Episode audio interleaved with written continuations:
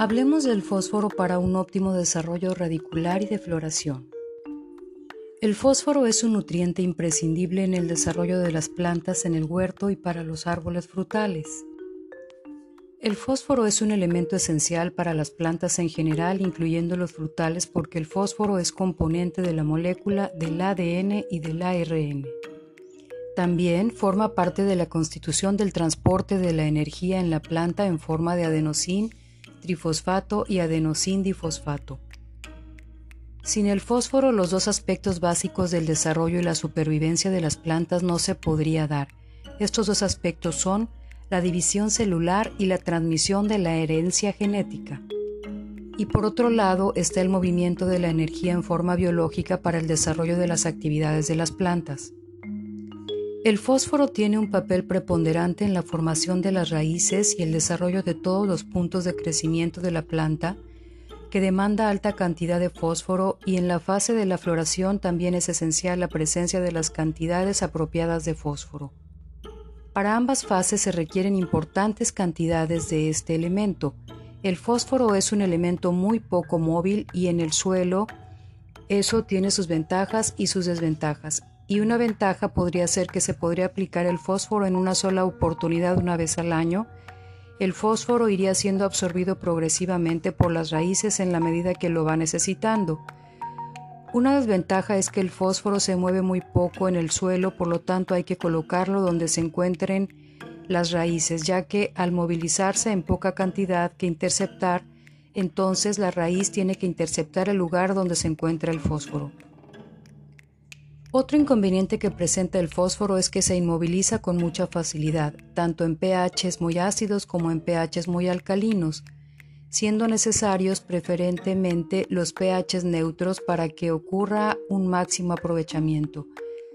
Las micorrizas son unos hongos que se desarrollan junto con las raíces haciendo simbiosis con las raíces y las raíces les aportan azúcares para que los hongos se desarrollen y el hongo, en contraprestación al favor que le hace la planta, se encarga de buscar nutrientes en el suelo y uno de esos nutrientes que las micorrizas son muy eficientes buscando y ayudan mucho a las plantas a conseguir el fósforo necesario para el desarrollo de los cultivos.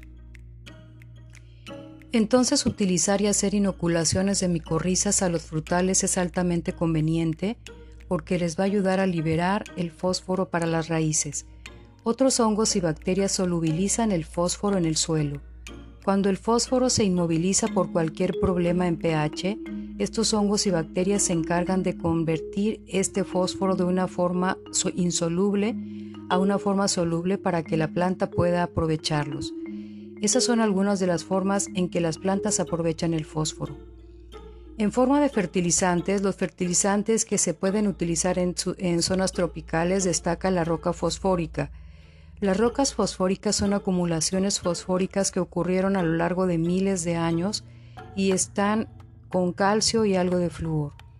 Esas rocas fosfóricas generalmente tienen un pH alcalino y utilizadas en suelos ácidos y la mayoría de los suelos tropicales en sitios donde llueve en forma copiosa son suelos ácidos va a reaccionar con el suelo y va a solubilizar el fósforo.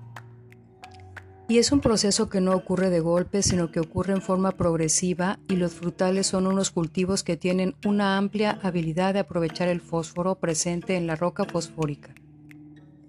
Entonces, esta es una práctica bastante ecológica porque se utiliza una roca que simplemente se rompe y se pulveriza aplicándola al cultivo y nutriendo con fósforo los frutales. Ahora, la producción de fósforo en forma industrial en los fertilizantes se hace tratando esas rocas fosfóricas con ácido sulfúrico y ácido fosfórico. Haciendo un ataque a esas rocas con esos ácidos, liberan el fósforo y lo colocan en forma soluble. Entonces de fosfato tricálcico pasamos a fosfato dicálcico y a fosfato monocálcico y mientras menos calcio tenga el fósforo es más asimilable por la planta. Estas formas de fosfato solubles son mezcladas con nitrógeno y potasio para formar los fertilizantes compuestos. Estos fertilizantes traen nitrógeno, fósforo y potasio. Por ejemplo, el triple 15 tiene 15% de nitrógeno, 15% de fósforo y 15% de potasio. Por, nomenclaturas internacionales el fósforo se presenta en forma de óxido fosfórico, es decir, P2O5. Entonces cuando hablamos de 15% de fósforo no estamos hablando de 15% de fósforo propiamente dicho, sino de 15% de P2O5. El fósforo puede utilizarse en forma de fertirrigación con fertilizantes hidrosolubles y ahí se tienen el fosfato monopotásico, el fosfato monoamónico, que esos son fosfatos altamente solubles en agua. Son mucho más costosos que las otras formas de fosfatos, pero permiten incorporarse al suelo y la respuesta de los cultivos es mucho más rápida y más eficiente. Generalmente todas esas moléculas en los fertilizantes a base de fósforos tienden a ser de reacción ácida porque es el ácido el que permite que esos fósforos pasen a ser solubles.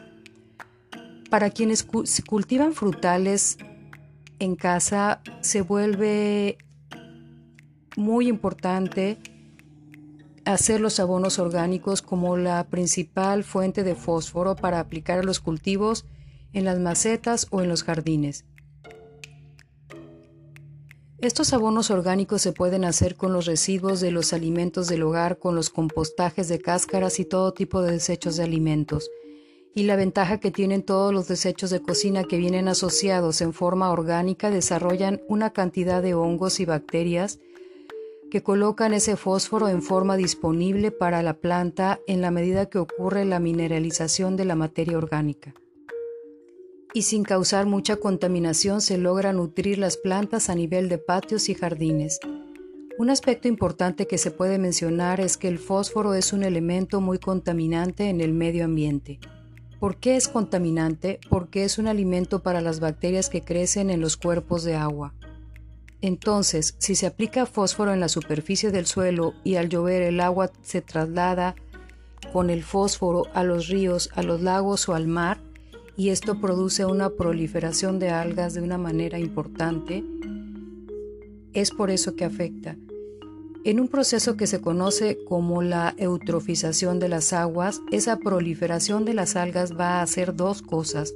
Primero se absorbe todos los nutrientes que tiene el agua y frena el desarrollo de otros microorganismos. Y por otro lado, en las noches, esas algas que en el día estuvieron produciendo oxígeno, en las noches, por respiración vegetal, lo estarían absorbiendo y se consumen todo el oxígeno que tiene el agua. Y esa es la causa por la que a menudo se encuentran grandes cantidades de peces muertos en los cuerpos de agua, producto de la falta de oxígeno. Esto se llama en términos de ecología demanda biológica de oxígeno y el fósforo produce una demanda de oxígeno realmente importante por las algas que se desarrollan por la nutrición con el fósforo. Entonces necesitamos mucha responsabilidad con el uso del fósforo a nivel de cultivos. Si se aplica enterrado en el suelo, las posibilidades de que se lo lleve el agua de lluvia se reducen, y la otra opción es aplicarlo en cantidades moderadas de tal forma que no exista exceso en el suelo, y así exista la menor posibilidad de que se traslade a los cuerpos de agua. También es importante mantener el suelo cubierto de vegetación para que el movimiento de agua en la superficie del suelo sea más lento y eso evita el traslado del fósforo a grandes distancias. Esto quiere decir que no se deben tener los huertos de frutales con las calles limpias de maleza dejando el suelo pelado, sino mantenerlo como con una especie de gramita, un césped o un monte como de 30, 40 o 50 centímetros, un monte pequeño que sea el que retenga el flujo de agua cuando la lluvia cae en alta intensidad y eso va a evitar que el fósforo pueda ser trasladado a los cuerpos de agua y causar su efecto erosivo.